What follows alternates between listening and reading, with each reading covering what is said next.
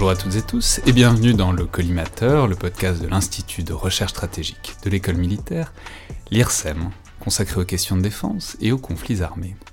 Je suis Alexandre Dublin et aujourd'hui pour parler du Vietnam et des Vietnamiens et de leur rapport, disons, à la guerre et aux conflits à travers l'histoire et jusqu'à aujourd'hui, j'ai le plaisir de recevoir Benoît Tréglodet, directeur du domaine Afrique, Asie, Moyen-Orient à l'IRSEM, spécialiste du Vietnam donc, sur lequel vous avez récemment fait paraître un livre intitulé Vietnamien, ligne de vie d'un peuple, aux éditions Atelier Henri Dougier. Donc bonjour, bienvenue dans le collimateur. Bonjour Alexandre. Alors, je vais simplement commencer par dire que ça peut sembler un peu étrange de consacrer une émission directement au Vietnam. Alors, c'est pas qu'on le fasse jamais, mais disons que quand on se pense sur un pays en particulier, en général, c'est soit que c'est un acteur mondial de tout premier plan et une menace potentielle pour les équilibres géopolitiques planétaires, ou bien euh, qu'il est en pleine guerre, ce qui n'est évidemment pas le cas du Vietnam en ce moment. Mais c'est un pays qui est particulièrement intéressant, déjà parce qu'il a un rapport à la guerre et aux faits militaires euh, particuliers. Évidemment, c'est un territoire et une population qui ont été profondément marqués par la guerre à l'époque contemporaine, puisqu'ils ont été le théâtre euh, d'un des conflits les plus importants du XXe siècle, à savoir la guerre du Vietnam, et ça laisse des traces évidemment dans un pays. Mais aussi parce que le Vietnam est euh, le révélateur d'un certain nombre de choses et de dynamiques régionales, en particulier en ce qu'elles ont trait à la Chine, qui est évidemment le grand voisin au nord du pays. Alors je peux rappeler au passage que le régime vietnamien c'est toujours donc un parti unique communiste qui est à la tête du pays depuis les années 70, ce qui est évidemment une similarité avec la situation chinoise et permet peut-être aussi d'y réfléchir en, faisant un léger pas de côté.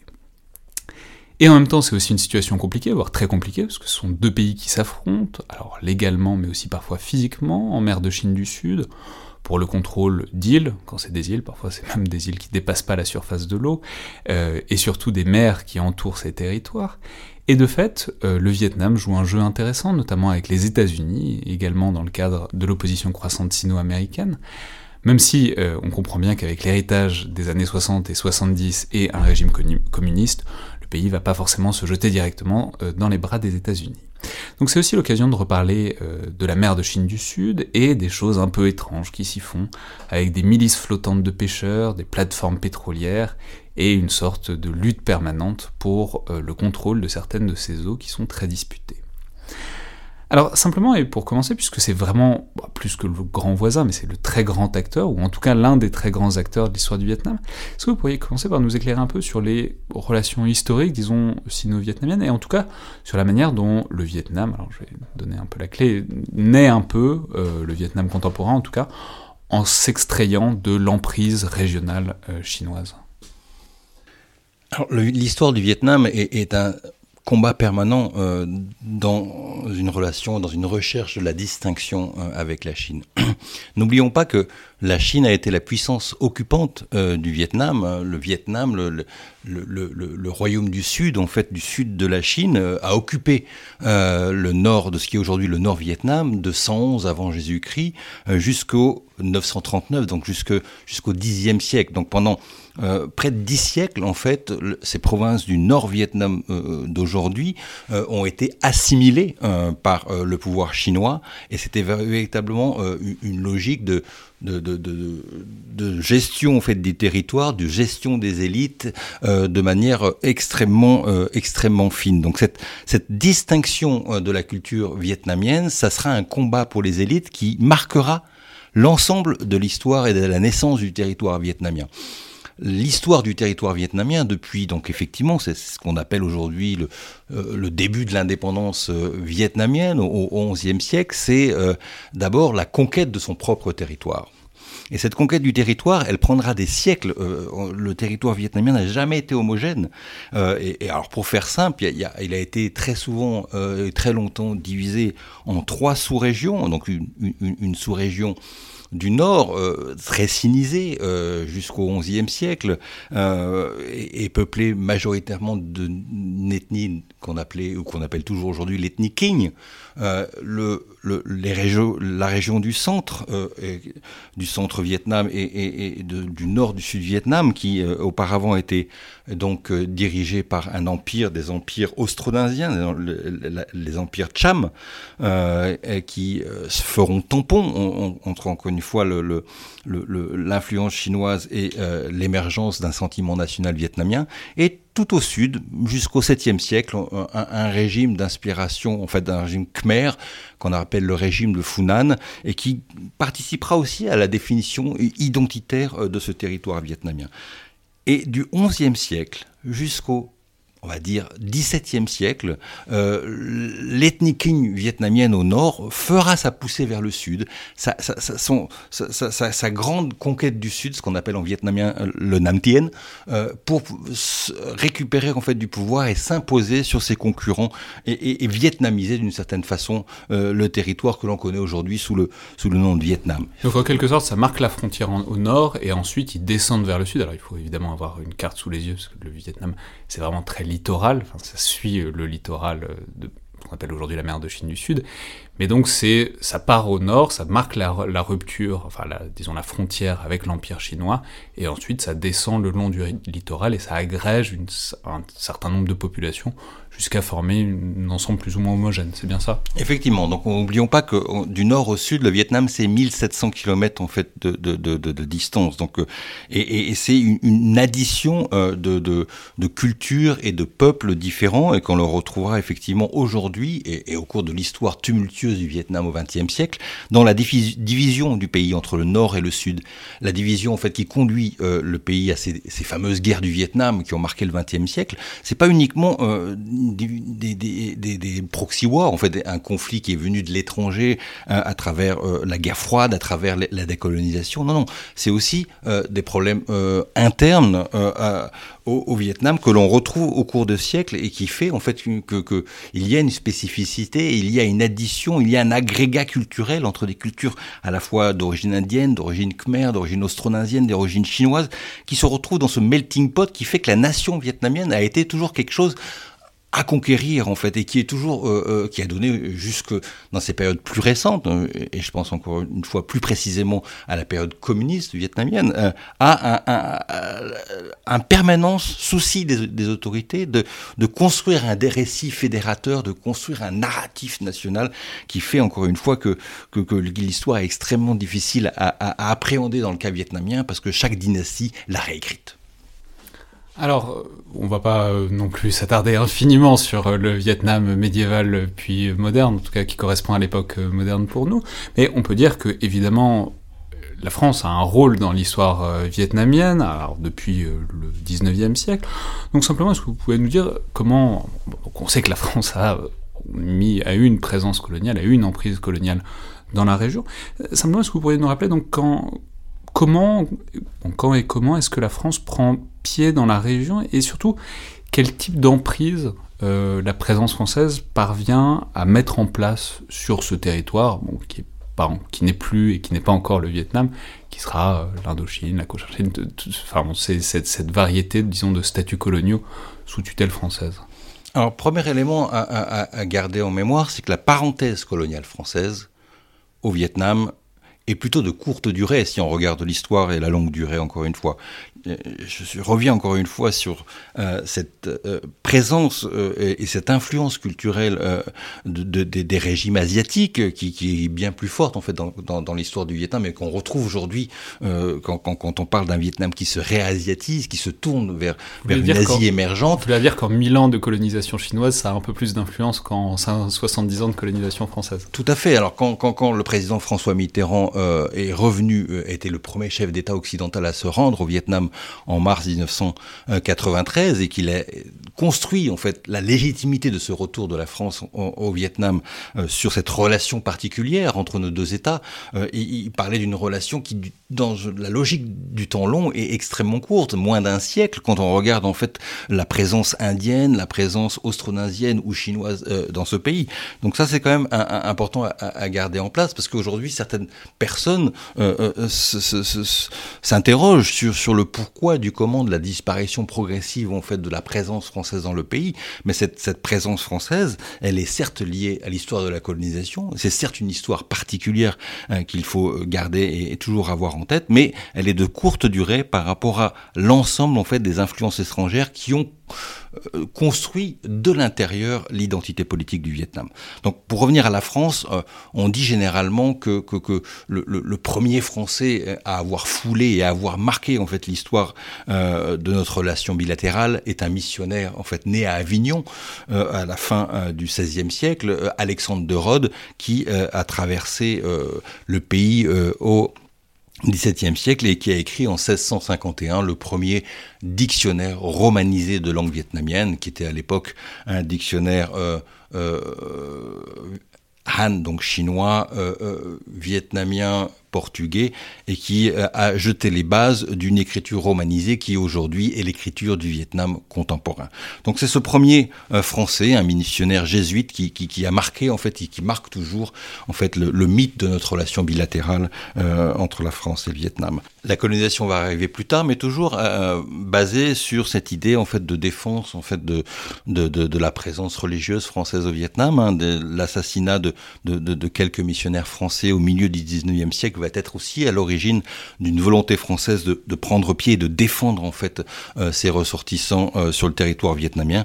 Et euh, jetant les bases du début de la colonisation française qui entre 1856 et 1887, hein, qui, est, la date qui marque la naissance officielle de l'Union française avec la réunion des, trois sous-régions vietnamiennes, hein, euh, la Cochinchine au sud, la Nam au centre et le Tonkin au, nord, euh, marquera le début de cette colonisation qui s'achèvera dans euh, à Dien Bien Phu, cette fameuse bataille qui, euh, entre janvier 1954 et le 7 mai 54, marquera euh, la fin de la période coloniale française au Vietnam. Mais simplement, qu'est-ce qui colonise C'est-à-dire, euh, alors ils colonisent des territoires, ils colonisent des populations évidemment, mais par rapport à qui Sur quel pouvoir est-ce qu'il s'implante, ce qui veut dire aussi quel, disons, facteur de résistance, de permanence il y a face à la présence coloniale française qui est sur, euh, disons, un petit siècle.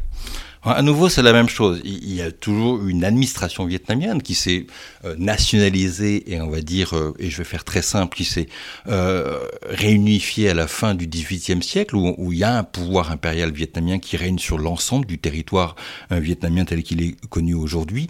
Mais au début du XIXe, le nouvel empereur vietnamien commence à nouveau à, subir les assauts de la Chine, qui lui demande de retrouver une certaine vassalité d'un nouveau genre début du XIXe siècle.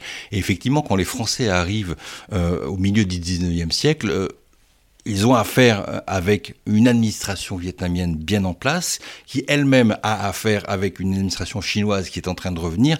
Et donc, d'une certaine façon, euh, la colonisation française, et, encore une fois, ça peut avoir... Il faut nuancer, euh, mais euh, a permis aussi à l'administration vietnamienne de se détacher un peu plus encore de ce, cette volonté chinoise de, de retour et en, en, en autonomisant euh, son pouvoir par rapport à, à, à, aux pressions extérieures régionales. Et ça, c'est important de le dire. Euh, Alors, pour la colonisation française, Alexandre, pardon, il y a une chose qui est très importante aussi euh, à, avoir en tête, c'est que le Vietnam n'a jamais été une colonisation de peuplement. Euh, alors qu'en Algérie, c'est plus d'un million de Français qui, vivaient dans le pays, sur une population qui euh, ne dépassait pas 9 millions, euh, me semble-t-il. Au Vietnam, en 1940, il y avait 38 000 Français dans le pays sur un, pays qui comptait 22 millions de, Vietnamiens. Donc on, est dans un autre rapport, et un autre vis-à-vis -vis culturel également. Il y avait certes une administration locale vietnamienne qui était qui collaborait euh, avec la France. Il y avait un gouverneur français. Euh, il y avait véritablement une, gestion un petit peu bicéphale du pouvoir, mais il y avait une présence française qui était euh, d'abord réduite euh, aux villes. Euh, il y avait assez peu de Français dans les campagnes, donc il n'y avait pas de vis-à-vis -vis culturel permanent et, et, qui était plus courte. Certains euh, il y a un grand intellectuel euh, français qui a grandi au Vietnam, hein, et, euh, qui s'appelle Paul Musc, qui a, publié euh, beaucoup de textes sur l'Asie et, certains euh, sur le Vietnam, dont un, livre fondateur en fait pour les personnes qui s'intéressent au Vietnam contemporain. C'est Vietnam sociologie d'une guerre, paru en 1952, et qui, est un ouvrage qui n'est plus réédité aujourd'hui, mais que tout spécialiste du Vietnam a en tête parce que c'est une bible, c'est vraiment un, classique. Et lui, qui a beaucoup travaillé euh, à la fin des années 40 pour le gouvernement français, quand on, était en train de réfléchir à, à, un retour du Vietnam, euh, même si euh, c'était compliqué dans le climat géopolitique de l'époque, lui avait conseillé et avait noté qu'il y avait quand même une, méconnaissance entre Français et Vietnamiens sur place et qu'on parlait de choses qui étaient parfois différentes et que le retour de la France au Vietnam n'était pas forcément construit sur une compréhension du terrain, du territoire et des peuples assez fines et que la relance de la guerre entre nos deux pays en, décembre 1946 avec le bombardement de la ville de Haiphong qui va lancer le pays dans une, dans une guerre euh, meurtrière qui va durer jusqu'à 1954, euh, c'est un peu euh, construit sur des logiques qui étaient parfois extérieures véritablement à l'histoire de nos deux peuples et de la colonisation. Oui, alors évidemment, il faut, peut-être faut revenir quand même un peu sur ce moment, sur cette parenthèse aussi de la Seconde Guerre mondiale, où évidemment c'est compliqué, parce que l'Indochine c'est loin, donc que choisir? Vichy, la France libre, Vichy, la France libre, enfin bon, pas, a priori pas la France libre qui vont choisir pendant un certain temps en tout cas. Il y a aussi une parenthèse, parce que bah, donc l'Indochine c'est loin, et que le Japon en fait prend possession du territoire pendant une large portion de la Seconde Guerre mondiale, d'abord empiriquement, et puis à la fin, euh, ils vont euh, encore plus nettement. Et donc, il y a, euh, à partir de 45, la France revient, et c'est le contexte d'une guerre de décolonisation contre la France que, que vous évoquez. Alors, simplement, on n'est peut-être pas obligé de refaire tout le déroulé de la chose avec Dien Bien Phu, tout ça, il suffit d'ouvrir un manuel de terminal, ou encore mieux de regarder un film de Schoendorfer, par exemple, la 317e section, pour euh, avoir en tout cas un, sens de ça. Mais ma question, c'est au-delà euh, des événements, au-delà de la guerre, euh, quelle trace ça laisse, cette présence française et puis cette guerre, pour s'en défaire? C'est-à-dire quelles traces euh, mémorielles, mais aussi les traces en termes d'emprise du fait militaire dans la société indochinoise qui reconquiert son indépendance, etc. Cette société indochinoise qui, vietnamienne quoi, à partir de 54, qui devient, redevient indépendante, quel, quel souvenir, quelles traces, quelles cicatrices elle garde de la colonisation et puis de la guerre de décolonisation? L'histoire du Vietnam euh, est à répéter, est à réécrire euh, au fil en fait des dynasties qui l'ont dirigé, au fil des pouvoirs qui l'ont dirigé.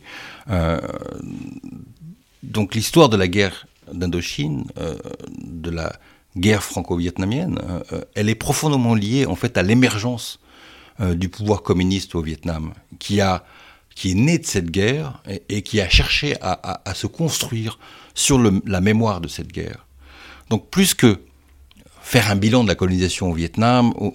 Aujourd'hui, quand on, travaille sur le Vietnam contemporain, euh, on fait référence véritablement à, des élites qui, qui ont construit, qui ont bâti année après année une généalogie en fait de leur pouvoir sur euh, l'influx, on va dire, positif patriotique d'une victoire euh, de paysans vietnamiens contre l'envahisseur ou la puissance coloniale euh, française, occidentale. C'est aussi un rapport euh, très fort en fait au Vietnam dans, le rapport à, l'homme blanc euh, que ça pouvait être aussi cette victoire qui était non plus pas uniquement une victoire contre la France, parce que rappelons-nous qu'à partir de 1949, la guerre française au Vietnam est financée en grande majorité par les États-Unis.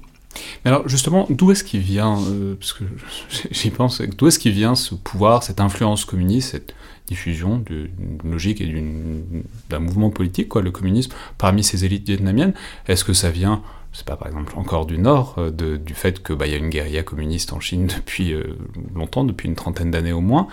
Est-ce qu'il y a des facteurs plus endogènes, des élites qui s'emparent de ça pour euh, des raisons politiques diverses D'où ça vient? Pourquoi, les Vietnamiens sont-ils devenus communistes? Dit très simplement. La colonisation française a généré très tôt en fait des résistances. Euh, il y a eu des mouvements à la fin du 19e siècle, donc le plus célèbre est le, mouvement Can à la fin du 19e siècle qui, qui, qui, qui a fait euh, émerger en fait des, des, des rebelles, euh, des, des, des lettrés euh, patriotes euh, qui, qui, qui protestaient en fait contre la mainmise en fait du pays par la puissance coloniale. Il y a eu par la suite des nationalistes qui ont proposé des solutions et, également à eux pour émanciper le Vietnam de la puissance étrangère.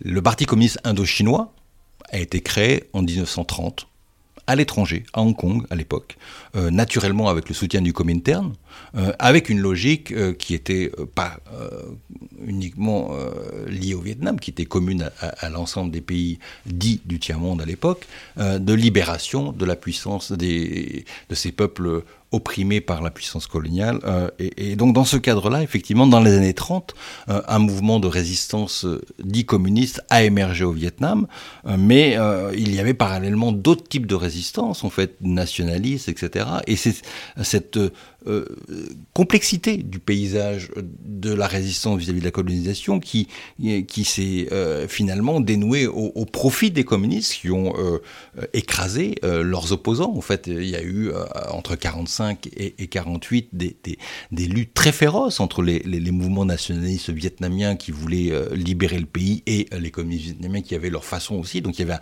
qui voulaient revendiquer le monopole de cette résistance contre la puissance française.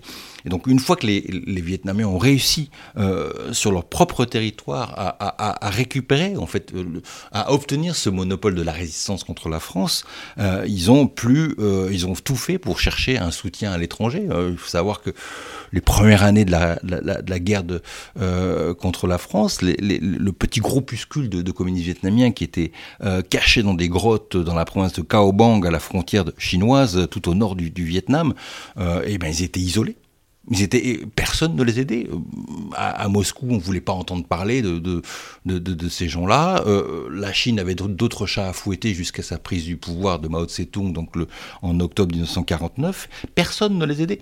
Et donc ils ont effectivement tout fait pour d'abord récupérer en fait le monopole de la lutte en interne et ensuite ils ont essayé de, mobiliser à l'extérieur de leurs frontières pour avoir un soutien qui était avant tout un soutien militaire hein, et, financier, il faut pas se cacher, c'était pas euh, purement idéologique à cette époque-là. Et, et, en 1950, soudainement, euh, l'Union soviétique reconnaît diplomatiquement le petit mouvement communiste vietnamien, euh, la Chine fait de même. Staline confie à Mao Tse-tung la, conduite en fait du soutien à, l'armée Viet Minh euh, et tout va changer euh, à partir de tout va basculer à partir de, cette période-là. Le, printemps de 1950 est une date mais fondamentale pour comprendre le, tournant de, la guerre et l'intégration ou l'émergence d'un nouveau communisme à la vietnamienne. Et alors donc on sort en 54 de cette guerre, on sort par une victoire, on sort par un parti communiste, donc vous nous l'avez dit, il porte en, décoration cette lutte anticoloniale contre la France. Et comment, euh, c'est-à-dire comment est-ce qu'il met en place son emprise sur le pays et ensuite justement, il met en place que partiellement son emprise sur le pays, puisque ça va amener au conflit ultérieur. Mais donc, en quelque sorte, comment est-ce qu'on arrive dans cette situation de bah, la France est partie, mais il y a encore des choses à conquérir pour un pouvoir communiste qui a, bah, dans une certaine mesure, toujours besoin de nouveaux succès aussi, même après le départ français? 1954, c'est Dien Bien Phu, mais c'est également euh, les accords de Genève qui prévoient, en fait, euh, dans le cadre euh, du retour de la paix au, Nord-Vietnam, qui prévoit, en fait, un, un, référendum à terme au pays entre l'entité sud-vietnamienne et l'entité nord-vietnamienne pour déterminer un retour à la paix dans, sur l'ensemble du pays. Mais comme nous étions en pleine guerre froide, comme euh, en Corée, on l'a vu quelques années précédemment, euh, on a vu l'émergence d'un à cette époque-là au sud-Vietnam d'un régime nationaliste fortement soutenu très rapidement par les Américains euh, et euh, d'un régime euh, communiste, on, appelait ça à l'époque la République démocratique du Vietnam au nord-Vietnam, donc fortement soutenu par la Chine et par l'Union soviétique et l'ensemble du camp socialiste. Donc très rapidement, le référendum, l'idée du référendum même sera, sera oubliée et les tensions naîtront entre deux régimes antagonistes soutenus par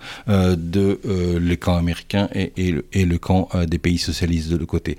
C'est qu'en 1959, et contre l'avis de Pékin, et contre l'avis, euh, et ça c'est important de le dire, parce que c'est dans, dans, dans le narratif euh, révolutionnaire vietnamien, c'est une date importante, les Vietnamiens n'ont pas suivi l'avis euh, de leurs grands frères chinois en 1959, quand ils ont décidé de relancer le pays vers la guerre et de reconquérir le sud-Vietnam euh, qui leur était euh, perdu et qui était occupé par les impérialistes, on parlait comme ça à l'époque, américains, euh, avec leur gouvernement sud-vietnamien fantoche. Donc par là, on parle toujours un peu comme ça, pas forcément au même endroit.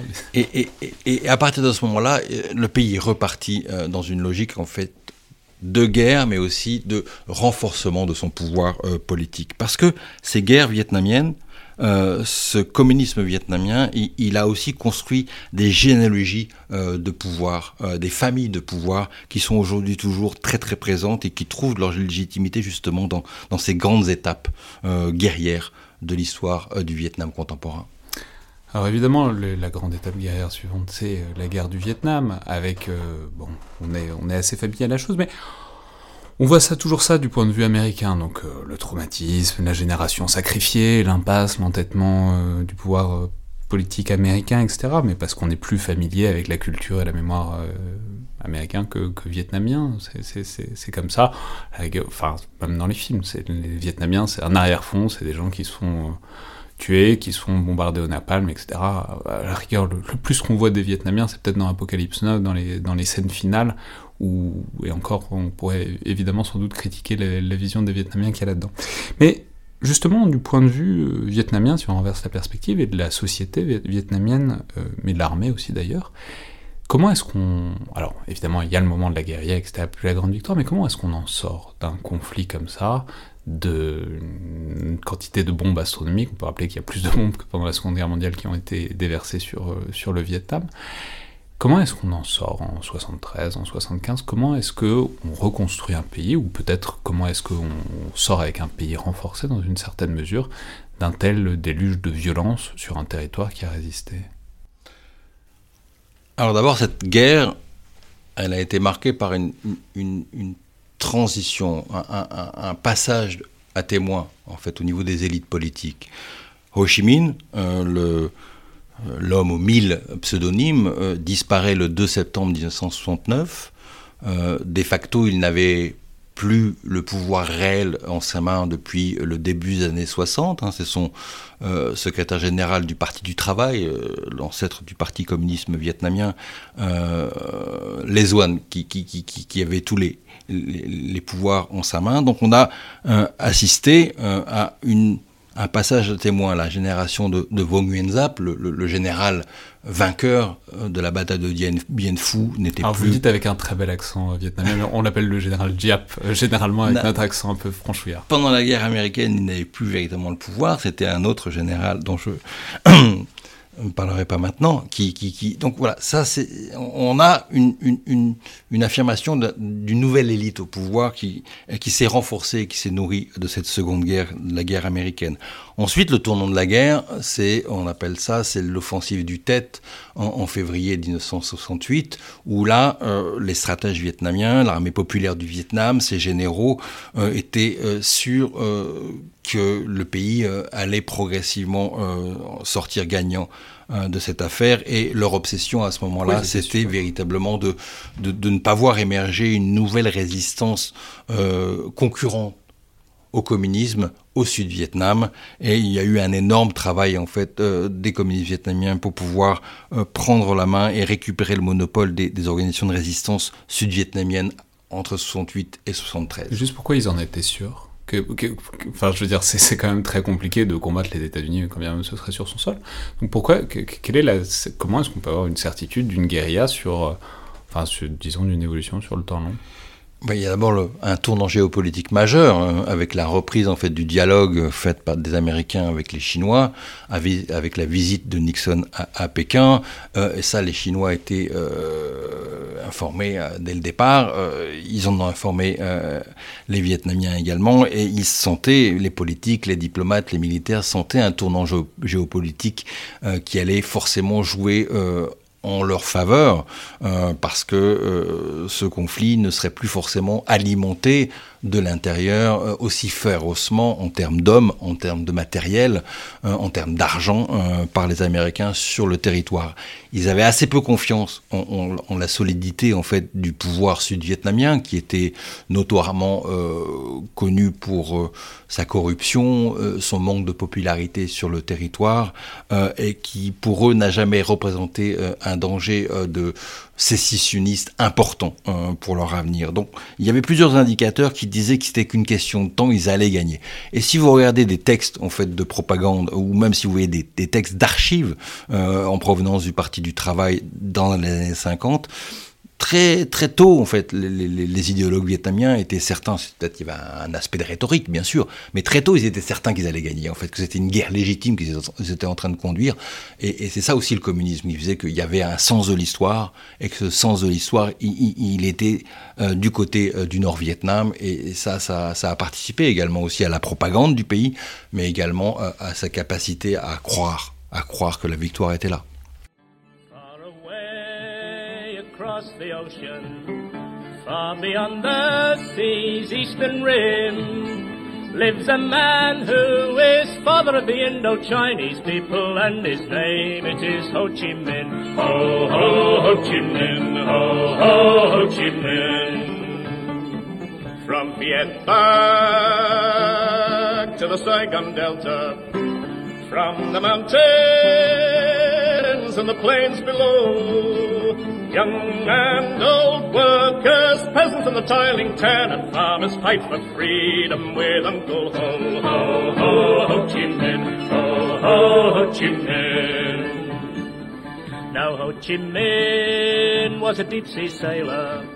He served his time out on the seven seas. Work and hardship were part of his early education. Exploitation is ABC. Ho, ho, Ho Chi Minh, ho, ho, Ho Chi Minh. On Ho Chi Minh came back from sailing, and he looked on his native land saw the the hunger of the Indo-Chinese people, foreign soldiers on every hand. Ho, ho, Ho Chi Minh, ho, ho, Ho Chi Minh. Now Ho Chi Minh went to the mountains and he trained a determined band Heroes all who had sworn to free the Indo-Chinese people and drive invaders from the land. Ho, ho, Ho Chi Minh, ho, ho, Ho Chi Minh. Forty men became a hundred, a hundred thousand, and Ho Chi Minh forged and tempered the army of the Indo-Chinese people, freedom's army of Viet Minh. Ho, ho, Ho Chi Minh, ho, ho, Ho Chi Minh. Every soldier is a farmer. Comes the evening and he grabs his hoe. Comes the morning, he slings his rifle on his shoulder. This the army of Uncle Ho. Ho, ho, Ho Chi Minh, ho, ho, Ho Chi Minh. From the jungles and the mountains, from the rice lands and the plain of reeds, march the men and the women of the Indo-Chinese army, planting freedom with victory seeds. Ho, ho, Ho Chi Minh, ho, ho, Ho Chi Minh. From Vietnam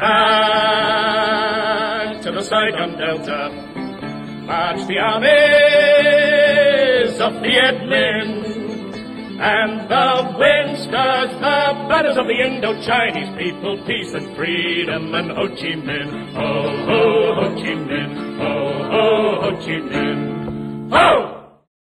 Alors quand on en sort de cette euh, guerre du Vietnam, c'est ce qui est intéressant, c'est qu'il y a une sorte de dynamique qui paraît euh, compliquée à arrêter, parce que on peut dire que les guerres euh, ne s'arrêtent pas après euh, le départ américain, notamment parce que bah, y a une invasion et une occupation du Cambodge ensuite, à partir de 1979, c'est ce qui va mettre fin au régime des Khmers rouges, une occupation pendant dix ans du Cambodge, mais ça déclenche une guerre avec la Chine sur la frontière, etc. Donc comment, enfin, j'ai envie de dire presque la question, c'est comment est-ce que Comment est-ce qu'on sort de cette habitude de faire la guerre? Est-ce que, est-ce qu'un pouvoir qui a été construit à ce point-là sur des guerres, sur des guerres euh, de guérilla, disons d'insurrection, peut à un moment sortir de cet élan guerrier? Ou est-ce que, dans une certaine mesure, bah, il se retrouve à multiplier les fronts parce que bon, bah, il sait faire que ça, c'est une société qui est militarisée, c'est un pouvoir qui est aussi politique mais aussi militaire, et que donc bah, il y a un moment où c'est compliqué de sortir de ce mouvement, quoi. Alors, il faut revenir aussi, encore une fois, en arrière. Euh, d'abord, euh, la politique étrangère et de défense vietnamienne euh, n'a pas de tradition expansionniste en au-delà de ce qu'on appelle sa zone de proximité culturelle. et là, en l'occurrence, on, parle de ses voisins directs, le Cambodge et le Laos. Si on revient à 1930, la création du Parti communiste indo-chinois, euh, les 20 premières années en fait d'existence de, ce parti, euh, les Vietnamiens avaient vocation à conduire la révolution de leur petit frère Lao et Khmer. Donc il y a toujours eu ce sentiment, en fait, pour les Vietnamiens et pour les communistes vietnamiens, ils l'ont repris, euh, euh, bien sûr, pour eux, euh, qu'ils avaient un devoir et ils avaient une, logique à, protéger ou à s'ingérer, on dirait aujourd'hui, dans les affaires de leurs voisins directs, le Cambodge et le Laos le Laos, en 1975, un régime communiste a pris le pouvoir sur le même mode qu'au Vietnam euh, en avril 1975 et la, question ne se posait pas tellement. Par contre, effectivement, euh, l'arrivée euh, dans une même chronologie des Khmer rouges au, pouvoir à Phnom Penh, soutenue très fortement par la Chine, alors que la relation entre Pékin et Hanoï s'est détériorée complètement à partir du début des années 70, ça rapidement a été quelque chose de, compliqué à vivre euh, pour euh, les communistes vietnamiens. Et à ce moment-là, effectivement, là, on est reparti dans une logique guerre froide. Il y a eu un affrontement entre les soviétiques qui se sont mis à soutenir massivement les Vietnamiens. Euh, le Vietnam est rentré à ce moment-là dans le Comecon, cette organisation économique en fait du, camp socialiste, et il a reçu énormément de, soutien financier. Il, a vécu en perfusion. L'économie vietnamienne a vécu en perfusion totale de l'aide soviétique pendant près de 20 ans, dans les années de 75 à la fin des années 80. Et euh, militairement, euh, son armée euh, était très dépendante effectivement de, de l'Union soviétique. Donc cette, ce, retour de, des grands enjeux en fait de, guerre froide sur le terrain vietnamien a nourri aussi effectivement cela. Et l'intervention du Vietnam au Cambodge pour euh, faire tomber le, pouvoir de Pol Pot. Euh, et c'était aussi euh, a conduit à une relance du conflit ouvert avec la Chine, avec la, guerre éclair de février 1979. Mais on l'oublie trop souvent, cette guerre éclair qui ne s'est pas arrêtée en quelques jours suite à l'intervention du Conseil de sécurité. Cette guerre éclair qui a continué. C'est simplement donc sur la frontière nord, des régions montagneuses, la Chine gagne du territoire, prend un certain nombre de routes et puis à un moment, on fait demi-tour en disant bon, bah, on a prouvé ce qu'on avait à prouver, on peut aller jusqu'à Hanoï si on veut, mais on va pas y aller. Mais de fait, ce que vous nous dites, enfin, donc ça c'est un épisode de guerre, mais qui marque aussi, enfin, cette espèce de tango un peu.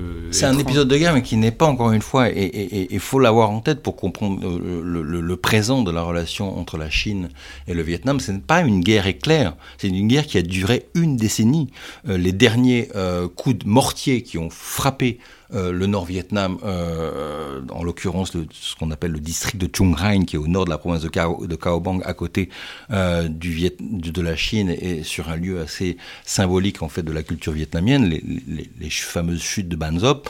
Ce, district, il a été frappé jusqu'à juillet 1989, et dans toutes les années 80, il, y a eu des batailles assez violentes et sanglantes entre les deux armées, de manière sporadique certes, mais les relations étaient compliquées mer de Chine méridionale. En 88, euh, la marine chinoise a, coulé un navire vietnamien avec près de 90 euh, Vietnamiens à bord. Euh, cette relation n'est pas, encore une fois, limitée à une crise sporadique sur la frontière nord du Vietnam en 1979. Et petite anecdote, et c'est très récent, cette année, en fait, un sorte de drama ou une sorte de, série euh, chinoise a été réalisée et diffusée sur le en Chine, faisant autour de cette bataille de 79, en écrivant totalement l'histoire, en, en, mettant en avant le fait que c'est le Vietnam qui avait envahi la Chine de manière agressive en 79, alors que la réalité, tout le monde sait que c'était l'inverse, et en construisant une romance autour de cette histoire, mais qui réécrit totalement récit national. Donc la, question c'est comment il passe à ce chapitre suivant, c'est-à-dire donc c'est évidemment toujours un régime communiste, ça l'est encore à l'heure actuelle, c'est toujours un régime relativement martial puisque c'est un, pays qui a connu la guerre, euh, disons sans interruption pendant 40-50 ans, mais en même temps dans les années 80, fin des années 80, début des années 90, il y a aussi un grand mouvement de changement, d'ouverture, alors relative, mais d'ouverture quand même.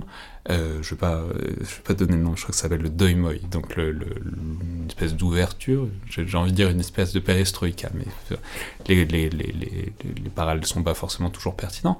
Mais donc, comment dire, comment est-ce que... Parce qu'il y a aussi un parallèle évident avec la Chine, c'est-à-dire c'est toujours un régime communiste, mais qui en même temps a connu une conversion massive à l'économie de, marché, qui s'est ouvert et qui en même temps a essayé de ne pas perdre son identité, ou en tout cas en apparence. Donc comment est-ce que le Vietnam s'est reconstruit euh, sur, en gardant un aspect extérieur, en tout cas théoriquement, et en même temps ça s'est profondément renouvelé, en tout cas économiquement et internationalement alors, il y a beaucoup de choses dans, cette question. Donc, la première, c'est effectivement euh, l'extrême pragmatisme en fait des autorités vietnamiennes euh, depuis toujours. Quand on parle euh, de catégories, on va dire, ou d'idéologie en Occident, on a parfois tendance à y mettre des choses assez rigides, assez fixes à l'intérieur.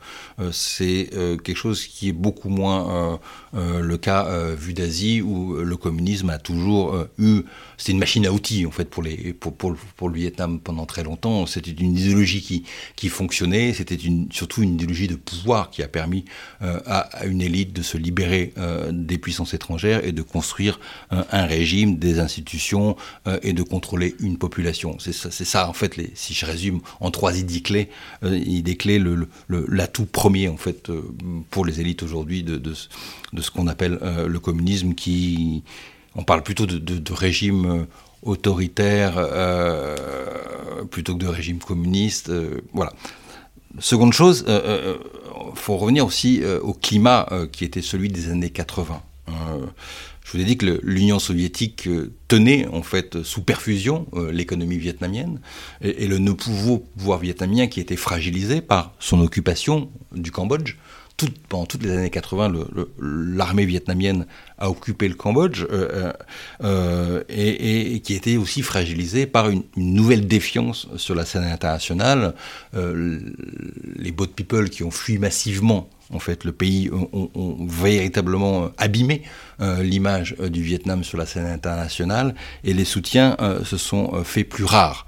L'Union soviétique était là, elle aidait toujours le pouvoir vietnamien, mais la situation économique sur le, territoire dans les années 80 était catastrophique. La population euh, euh, avait souvent faim. Euh, il y avait véritablement un niveau de corruption incroyable. Pour la petite histoire, en 1982, l'Union soviétique a dépêché lors du congrès du Parti communiste vietnamien un émissaire, un émissaire qui deviendra célèbre quelques années plus tard, parce que c'était Gorbatchev lui-même, qui est venu faire la leçon aux Vietnamiens pour leur dire que fallait faire attention parce qu'il y avait quand même beaucoup de déperdition en fait de cette aide des pays socialistes qui passait dans la poche des élites locales, etc. et qui, qui faisait que les barrages construits, les routes construites étaient souvent de mauvaise facture et que et qu'il y avait beaucoup voilà et que l'Union soviétique était consciente de cela et qu'il fallait faire attention parce que peut-être que cette aide allait se tarir si rien n'était fait localement ou s'il y avait trop d'argent détourné. Concrètement, euh, ce qui s'est passé dans le bloc soviétique euh, explique l'histoire contemporaine du Vietnam. Euh, le doi moi, ce fameux doi moi, cette politique, ce tournant économique, était un réflexe patriotique, pragmatique que les Vietnamiens ont fait comme n'importe quel État dans le globe pour éviter de chuter, de disparaître. Le pays avait besoin d'argent, il fallait qu'il ouvre ses frontières. C'était pas une volonté politique véritablement réformiste. Et, et, la preuve, quand quelques années plus tard, euh, le, mur de Berlin euh, s'est écroulé en Europe. Euh, les, dignitaires vietnamiens étaient extrêmement inquiets. Ils n'avaient qu'une crainte, c'était que cette chute des communismes européens allait venir en Asie et qu'il fallait absolument trouver une façon d'empêcher cela et que euh, l'ouverture économique du pays n'allait pas conduire à, une ouverture politique et à une fin hein, de leur régime comme, en Union soviétique qui en 1991 disparaît pour rentrer dans cette décennie compliquée pour l'histoire de la Russie euh, qui a été observée très près par les, élites vietnamiennes. Et très clairement, euh, la déconnexion était faite. Il fallait que le pouvoir vietnamien ne suive pas cette pente terrible et au fasse-tout pour pouvoir préserver le, le, le, rôle du Parti communiste vietnamien dans la société vietnamienne et surtout, ne le cachons pas, euh, le maintien au pouvoir euh, de ces mêmes familles de, euh, de, de, de pouvoir depuis, depuis les années 50. Mais alors, comment est-ce que, si on revient un peu à un plan un peu plus militaire et international et disons stratégique, comment est-ce qu'on passe un paradigme suivant après l'invasion du Cambodge, le retrait du Cambodge, donc là, bon, des relations toujours compliquées avec la Chine jusqu'en 89, mais bon, même encore depuis, on, va le voir encore. Le grand frère soviétique qui s'effondre. C'est-à-dire comment est-ce qu'ils s'imaginent et comment est-ce qu'ils même théorisent leur place en Asie et leur place euh, d'un point de vue militaire? Je crois qu'il y a une doctrine, c'est la doctrine des trois noms, euh, c'est bien ça.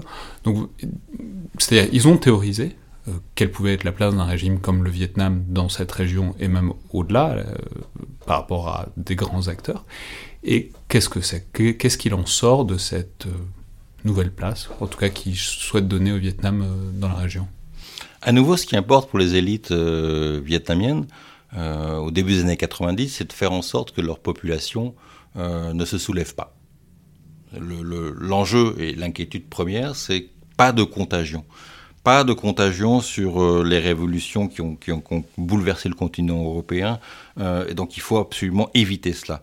Et dans les années 90, euh, même 2000, il y a eu plusieurs soulèvements paysans qui ont véritablement suscité de l'inquiétude pour les dirigeants vietnamiens et qui ont été on va dire, contrôlés efficacement par les autorités. et donc ça, c'était vraiment la première chose, faire en sorte que ce pays jeune parce que progressivement une grande partie de la population euh, vietnamienne euh, n'avait pas connu la guerre, était née après 1975. On parle d'un pays aujourd'hui qui, qui a bientôt 100 millions d'habitants, euh, qui est de plus en plus déconnecté avec la réalité de la guerre. La guerre, cambodgienne, elle était lointaine et puis elle était plutôt une, c'était une, occupation du territoire parce que les, les poches de résistance Khmer Rouge étaient vraiment très loin du côté de la frontière thaïlandaise. Donc oh, c'était un conflit complètement dématérialisé. Et puis la guerre américaine ou la guerre française avant, eh ben, les gens, les, les, générations étaient passées et, c'était quelque chose qui était plus désormais au niveau de la mémoire et de la reconstruction euh, portée euh, par les élites. Donc voilà, quoi. la chose qui était le plus proche, c'était la difficulté de la relation avec Pékin.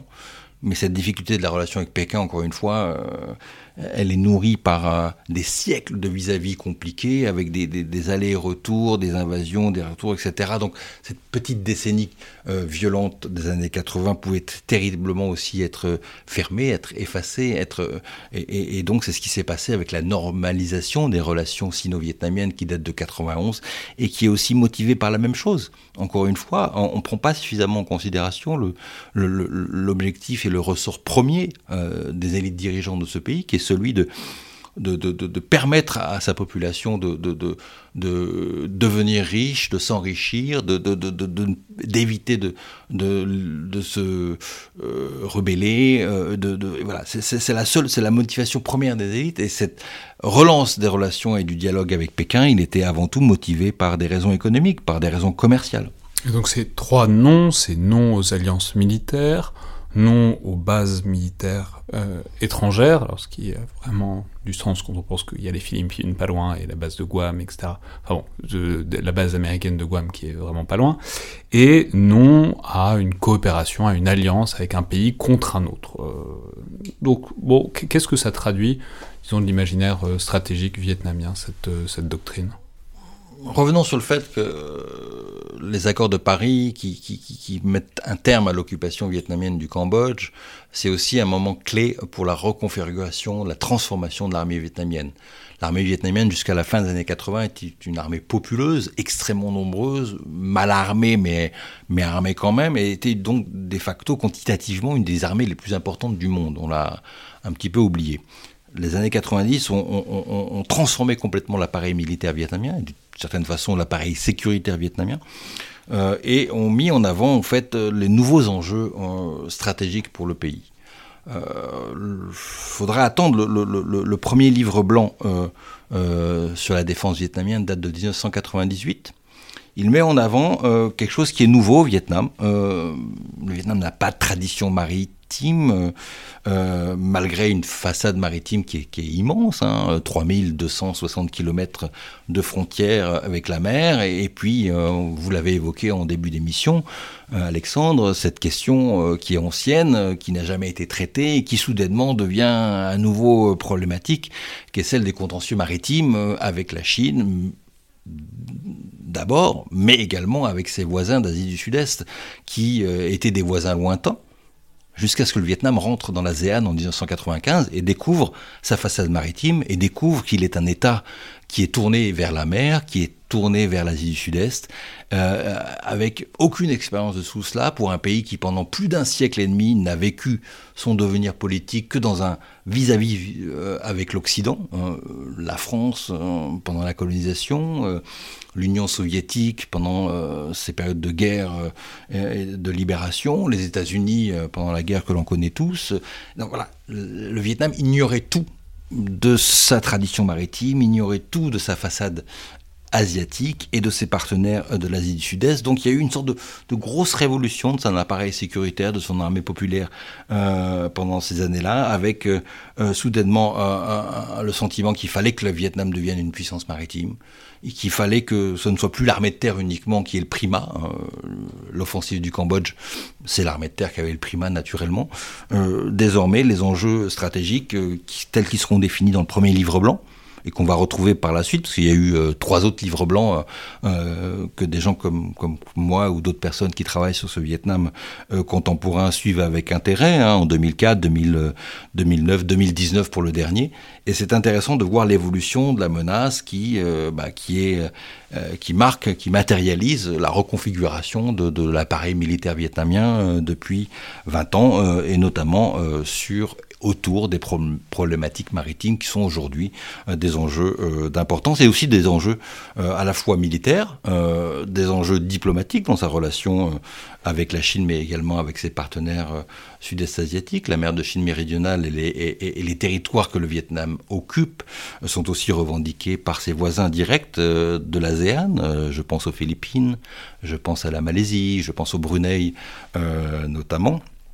Euh, et, ça, c'est le nouvel, euh, on va dire, euh, paysage stratégique qui est à l'origine d'une reconfiguration du, de l'appareil sécuritaire vietnamien.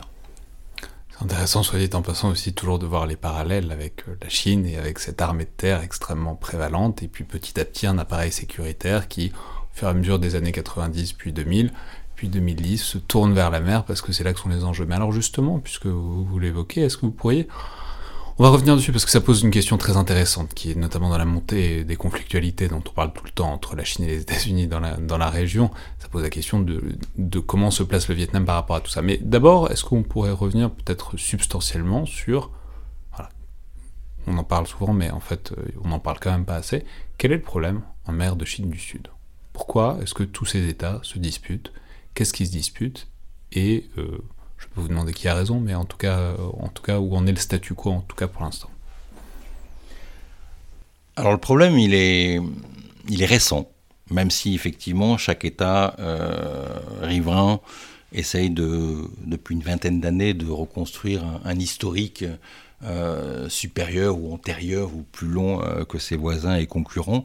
Mais le Vietnam a commencé à se préoccuper de sa mer de Chine méridionale assez tardivement. Hum, dans les années 70 un petit peu, quand il a vu que la Chine maoïste ou post-maoïste était en train de de, s'occuper véritablement des, des, îlots du Nord, hein, les, les, Paracels, qui ont été récupérés par la Chine euh, militairement en 1974. Je veux dire, il faut regarder une carte, mais la mer de Chine méridionale, la mer de Chine du Sud, on l'appelle parce que c'est au sud de la Chine, mais c'est vraiment ce qui, la mer qui fait face au Vietnam, c'est la mer qui est à l'est du Vietnam et qui est partagée, donc Chine, Vietnam, Philippines à l'est, oui, mais ça, on pas faire un parler de, toponymie, mais vous imaginez bien que les Vietnamiens ne parlent pas de mer de Chine méridionale, hein. ils parlent de mer du centre. Euh, euh, bien non, la, mer de l'Est, pardon, la mer de l'Est, euh, et, les, Philippins ont eu une autre façon de parler de cette zone, et les Malaisiens également. Donc voilà, euh, les pays occidentaux, ou en anglais, on, utilise le terme de mer de Chine méridionale, mais c'est une mer qui est, véritablement disputée, hein, qui comprend deux sous-régions, au nord les Paracels, au sud les Spratlés, et qui sont aujourd'hui majoritairement occupés, si on prend tous ces pays riverains, essentiellement par la Chine et le Vietnam. Euh, qui euh, occupe le plus d'îlots, entre guillemets, parce que euh, d'un point de vue droit international, il n'y aurait plus d'îles ni d'îlots, il y aurait des récifs qui sont en, partie au cours de l'année immergés. Donc là, on, fait partie, on, redécouvre.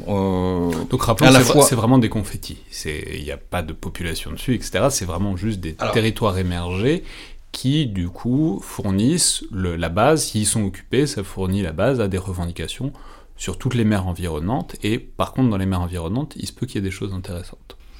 Alors plusieurs choses. D'abord, la Convention euh, des Nations Unies pour le droit de la mer, euh, et, excusez-moi euh, d'aller aussi rapidement, mais, mais a, poussé les États de la zone à il les a incités à, peupler quand c'était possible en fait euh, ces, îlots euh, pour euh, pouvoir revendiquer davantage d'espace maritime autour. Donc effectivement, les paracels sont désormais, mais depuis peu de temps, en partie peuplés par des colons, des colons chinois qui se sont installés, et les îlots et nombreux îlots occupés par les Vietnamiens dans les dans sont également euh, peuplés. Euh, souvent, c'est des petites garnisons militaires, ou parfois il y a même quelques, quelques grands patriotes qui s'y sont installés pour pouvoir euh, montrer encore une fois qu'il y avait une légitimité, une capacité de ces îles à, accueillir des, populations. Ça, c'est la première chose. Ensuite, après, il y, a, y a, les trois éléments qu'on utilise régulièrement pour pouvoir montrer et prouver le caractère stratégique de cette mer de Chine méridionale un, les, recherches, les, ressources halieutiques. Hein. il y a beaucoup de poissons qui permettent de, nourrir euh, les populations euh, de ce bassin immense et, démographiquement très peuplé. Euh, ensuite, ces fameuses réserves en hydrocarbures, gaz et pétrole, qui soi-disant seraient extrêmement nombreuses dans la zone. Donc ça c'est pas complètement avéré. Il se trouve que aujourd'hui on sait parce que notamment le Vietnam en exploite beaucoup, mais une partie de ces réserves sont situées au large de Bornéo, tout au sud des Spratlés. Mais pour tout ce qui est le centre en fait de cette zone, euh, les fonds sont, sont, assez profonds, euh, les recherches sont euh, pas encore menées et il y a tellement de contentieux maritimes que ça rend compliqué en fait la conduite même de ces recherches. Donc ces ressources c'est un peu un mythe qui est évoqué par les uns et les autres sur le fait qu'il faut absolument se préoccuper de cette zone. Non, je pense que le vrai problème en fait bon après il y a naturellement la question du c'est un c'est un c'est une zone qui est traversée en fait par une zone de transit hein, économique pour toutes les marines du monde entier donc ça intéresse tout le monde qu'il n'y ait pas une explosion du conflit dans cette zone parce que ça impacterait nos économies euh, à tous mais il y a, un élément qui, me semble-t-il euh, central euh, vraiment pour comprendre le caractère stratégique de la mer de Chine méridionale et l'intérêt des États de la zone pour euh, bah, taquiner son voisin et même éventuellement être prêt à, couler un navire, le cas échéant, c'est les voies sous-marines. Aujourd'hui, pour Pékin, qui dispose de sa base de sous-marins nucléaires et classiques sur l'île de Hainan, il y a un enjeu qui est, fondamental, qui est celui de, pouvoir préserver son autonomie stratégique et son approvisionnement aussi euh, dans le Proche-Orient euh, euh, à terme, si le détroit de Malacca est bloqué par les Occidentaux et par les Américains qui, notamment, qui depuis longtemps ont modernisé et installé suffisamment de capteurs dans les ports de la zone pour pouvoir contrôler facilement ce détroit. Donc euh, aujourd'hui, pour Pékin, euh, stratégiquement, il faut pouvoir contourner euh, ce détroit pour pouvoir atteindre l'océan Indien et atteindre le, golfe Persique. Donc il y a cette voie nord qui est la voie à travers la mer de Chine méridionale avec une dégageante ou via les détroits de l'Indonésie ou via le Pacifique un, peu plus loin qui lui permettrait encore une fois de préserver, de préserver cette fameuse autonomie stratégique en cas de blocage. Euh, sur, le, sur la partie sud en fait de la mer de Chine méridionale, ce qui est une chose techniquement extrêmement facile à faire.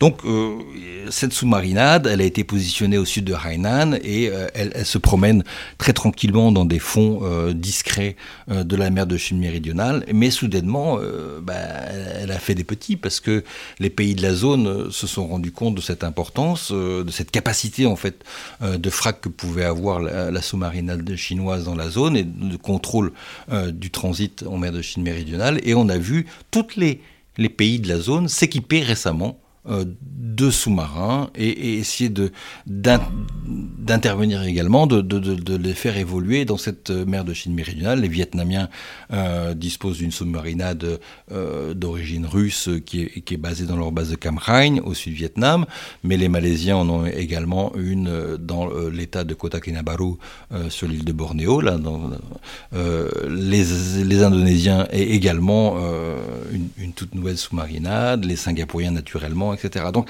soudainement, c'est le contrôle de ces voies sous-marines est devenu un enjeu stratégique qui suffit euh, véritablement à légitimer euh, euh, toutes les, les, rhétoriques agressives dans la zone. Et, si vous me le permettez, un dernier élément qui est extrêmement important,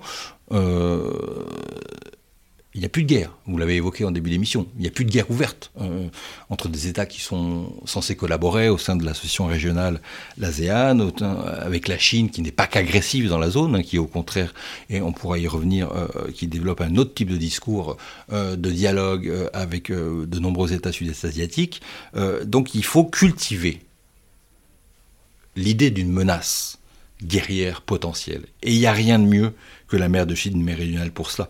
Et le Parti communiste vietnamien, comme le parti au pouvoir aux Philippines ou en Malaisie, etc., instrumentalise aussi euh, ces risques futurs de, déflagration ou de, dérapage d'un conflit potentiel en mer de Chine méridionale pour le bien en fait de, sa politique intérieure, pour la, préservation en fait du monopole du Parti communiste vietnamien. C'est le Parti communiste vietnamien qui protège le peuple vietnamien, qui protège ses intérêts en mer de Chine méridionale il y a 20 ans, il n'aurait pas eu, il n'aurait pas tenu ce discours. Aujourd'hui, il le fait plus que tout parce que la mémoire de la guerre est en train de s'estomper. Elle est trop lointaine maintenant. Donc il faut, quoi qu'il arrive, encore la cultiver pour pouvoir renforcer la cohésion du peuple euh, et, leur permettre encore une fois de ne pas vouloir trop de choses, de se dire que voilà, ils ont un régime qui, les protège, ils ont un parti qui s'occupe d'eux, voilà, euh, n'allez pas trop loin, euh, il peut y avoir une guerre potentielle, donc nous on sera là, ne désorganisez pas le pays en voulant davantage de démocratie ou davantage, etc. Alors, heureusement, on n'en est pas encore à de la guerre ouverte, on n'est pas à des batailles de sous-marins en mer de Chine du Sud, mais cela étant, il y a quand même des il y a quand même des incidents, alors vous l'avez dit un peu tout à l'heure, des fois ça coule un bateau, des fois il y a des flottes de pêcheurs qui viennent faire des blocus, euh... bon, il y a des trucs qui se passent, et en même temps, paradoxalement, il y a un côté, euh, suffit de regarder une carte, bon, la, la, puissance et le décalage de puissance est assez manifeste entre le Vietnam, la Philippine, etc., et la Chine, qui est évidemment l'immense puissance de la région. Mais du coup, ça pose aussi la question à une échelle plus large, à une échelle planétaire, puisque il y a les États-Unis qui sont très intéressés par la région, qui sont très intéressés par le fait de ne pas laisser la Chine prendre pied euh, totalement dans la région et manger en quelque sorte ses voisins. Et du coup, ça pose la question du Vietnam, de la manière dont il se place. Enfin, c'est vrai aussi des autres acteurs régionaux autres que la Chine, mais euh, dans le cas du Vietnam, c'est particulièrement intéressant puisque évidemment il y a un immense passif à la fois vis-à-vis -vis de la Chine, mais aussi vis-à-vis -vis des États-Unis, et disons du jeu qu'ils peuvent jouer dans ce conflit, en tout cas cette, euh, opposition euh, sino-américaine. Et donc, quelle est la place du Vietnam dans bah, ce truc qui quand même commence à être le grand fait stratégique du 21e siècle, en tout cas depuis euh, quelques années, qui est cette opposition très tendue, qui risque toujours plus de déraper, semble-t-il, entre Chine et États-Unis en Asie du Sud-Est, disons. Alors là, il faut remettre beaucoup de nuances euh, dans tout cela. Il y a, une tendance à, vouloir euh, importer ou exporter euh, une nouvelle guerre froide en fait dans la zone et, faire en, sorte qu'il y a un paysage qui est en train de se positionner pour ou contre les uns, d'un côté les Américains et les autres de, côté les Chinois. Quand, on est dans cette région, quand on, quand on travaille et, avec euh, des ressortissants de cette région, euh, on, voit que personne localement n'a envie d'importer ce conflit et que personne n'a véritablement envie, ou aucun État de la zone n'a véritablement envie de choisir réellement son camp. Euh, c'est souvent vu en fait comme des, gesticulations qui viennent d'ailleurs, euh, et les sud-est asiatiques euh, euh, sont assez pragmatiques, hein, ils savent pertinemment qu'ils ne peuvent pas vivre sans, sans le, le, le, les échanges économiques qui irriguent leur pays avec Pékin, qui sont très forts. Euh, et euh, on l'oublie un, petit peu trop vu d'ici, c'est que les diplomates chinois, les, officiels chinois sont euh, très souvent sur le terrain, ils sont en permanence dans le dialogue avec leurs homologues sud-est asiatiques, et on n'est pas dans une lecture, on va dire, de l'empire du mal contre l'empire du bien, ça n'existe pas là-bas. Y a, y y a, tout le monde sait effectivement qu'il peut y avoir potentiellement euh, une arrogance chinoise qui, qui, qui, fait, qui se matérialise dans les discours de préséance, dans les rapports entre. Mais là, on est beaucoup plus dans une logique culturelle de la vassalité entre l'empire euh, du centre et, sa périphérie.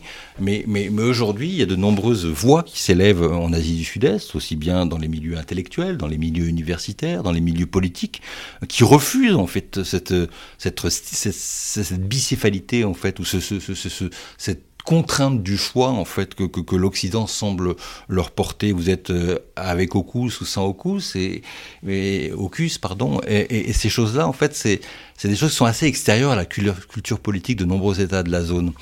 Ils sont pragmatiques, euh, ils sont euh, assez court-termistes, et leur enjeu, c'est effectivement euh, de continuer en fait à permettre à leur population de s'enrichir, de commercer euh, et, de ne pas relancer le pays ou la zone dans un, dans un, dans, un conflit qui n'est pas le leur. Mais en même temps, ce qui est intéressant, c'est que vu les équilibres économiques, enfin disons les rapports de force économiques, euh, militaires, euh, diplomatiques, etc. entre la Chine et les voisins, on mesure bien qu'il y a une sorte de loi de la gravité qui fait que si la Chine est ben, les, mains complètement libres dans la région, probablement que ben, c'est une influence qui va de plus en plus grandir. Donc dans une certaine mesure, est-ce que ben, les États-Unis, leur intérêt pour la région euh, qui est avéré, ça permet pas, si ce n'est de faire monter les enchères, mais en tout cas ça permet pas d'avoir une sorte de contre-pied à l'influence régionale chinoise qui peut être intéressante pour des acteurs comme le Vietnam ah, le Vietnam, euh, vous avez évoqué cette politique des trois noms, euh, qui est aujourd'hui une politique politique des quatre noms, mais bon, c'est à peu près la même chose. Simplement, c'est euh, permettre, encore une fois, et équilibrer euh, les relations, euh, la politique étrangère du Vietnam et, commercer et dialoguer avec l'ensemble des puissances sur l'échiquier international. Il y, a, une vraie volonté des élites politiques vietnamiennes de, de naturellement ne pas s'émanciper parce qu'ils ne peuvent pas. Et il faut savoir aussi que l'avenir du Parti communiste vietnamien est, est en partie lié à celui du Parti communiste chinois. Donc euh, pour les pour les parce que parce que c'est aussi une façon euh, de, percevoir les, relations interparties. C'est aussi une façon et j'ai pu l'écrire dans dans un article publié dans la revue Hérodote il y a quelque temps pour la Chine d'irriguer économiquement en fait l'appareil euh, politique vietnamien avec des séries d'aides parfois personnalisées, parfois euh, plus, plus. Et, mais c'est aussi une façon, en fait, dont, euh, la Chine euh, conçoit et, pérennise ses relations avec, sa périphérie. Il n'y a pas de velléité, on va dire, expansionniste d'un point de vue militaire. en tout cas, c'est comme, pas comme ça que les, les, États de la zone voient la Chine. Ils voient naturellement, d'un plus mauvais œil, un, un autoritarisme, un unilatéralisme sur toute une série de questions qui feraient qu'ils auraient moins euh, leur voix au chapitre, mais on n'est pas dans une relation de, de, de, de, repositionnement ou d'opposition ou de mise en place d'un camp anti-chinois en Asie du Sud-Est. Je crois que c'est, il y a beaucoup de, et ça qui est étonnant, il y a beaucoup de, voix qu'on entend euh, qui mettent en avant bah, que c'est le un 21e siècle asiatique qui est en train de s'imposer et que les Chinois sont là tout le temps et même s'ils sont parfois difficiles à gérer et arrogants, mais en même temps ils sont proches de la plupart des pays de la zone. Il y a des élites sino-vietnamiennes ou sino-thaï ou sino un peu partout dans la zone. Euh, ça, marche sur un fil, mais c'est pas euh, ces pays-là ne sont pas prêts à couper ce fil. Donc c'est une sorte d'optimisme, en tout cas de la part de ces acteurs-là. C'est l'idée que il n'y a pas d'objection majeure à ce que la Chine continue à prendre de l'importance régionalement et globalement, et que pas une marée montante monte tous les bateaux, mais un peu, un peu, enfin qu'il y a plutôt des choses à récupérer d'une montée en puissance de la Chine plutôt que à défendre un pied carré des intérêts des territoires vis-à-vis d'une puissance qui est tellement, qui est une puissance globale dans une région, la mer de Chine du Sud, où il y en a qu'une. Alors, si vous me permettez d'être extrêmement rapide, en deux phrases, la Chine, dans sa politique étrangère, a trois grands fronts à gérer le front en, Asie orientale, qui est un peu compliqué, euh, avec euh, Taïwan, avec euh, le Japon et la Corée, son front sud avec l'Inde, qui est également compliqué, parce que la Chine a affaire à un État extrêmement important démographiquement et, et, politiquement. Et puis il y a le front de l'Asie du Sud-Est, qui lui est un front plus souple, plus mou, si vous me permettez, euh, une région composée de 11 pays, donc euh, divisée pour mieux régner. La diplomatie chinoise est complètement à son aise au sein du secrétaire général de l'ASEAN à, Jakarta. Euh, elle, voit en bilatéral l'ensemble des pays. Il y a ce différent de le maire de Chine méridionale, mais encore une fois, il n'existait pas franchement de, de, manière aussi saillante il y a 30 ans, et puis il sert aussi à des objectifs politiques locaux qui comptent. Donc c'est compliqué. Euh, mais en même temps, c'est pas le plus difficile. Euh, et effectivement, de nombreux États de la zone euh, bah, travaillent parfaitement bien avec les autorités chinoises et n'ont pas envie de les voir disparaître du jour au lendemain parce qu'il y a un Américain qui, qui, débarque tous les trois mois pour leur dire que la menace chinoise est extrêmement importante. Non, non, on n'est pas du tout dans cette logique-là. C'est, euh, on l'est peut-être euh, à la lecture de certains articles de, de, think tank atlantistes qui sont un petit peu, un petit peu, euh, voilà, dans, dans, la logique post-guerre froide, mais la réalité sur le terrain, elle n'est pas comme ça. Très bien, et eh ben merci beaucoup Benoît Tréglaudet. Donc pour ce retour en arrière depuis les débuts, disons, de la colonisation française et même avant les débuts de l'identité nationale vietnamienne jusqu'aux côtés les plus contemporains de l'actualité en mer de Chine du Sud. Je rappelle donc votre dernier ouvrage, Vietnamien, ligne de vie d'un peuple, euh, aux éditions Atelier Henri Dougier. Merci beaucoup. Merci Alexandre.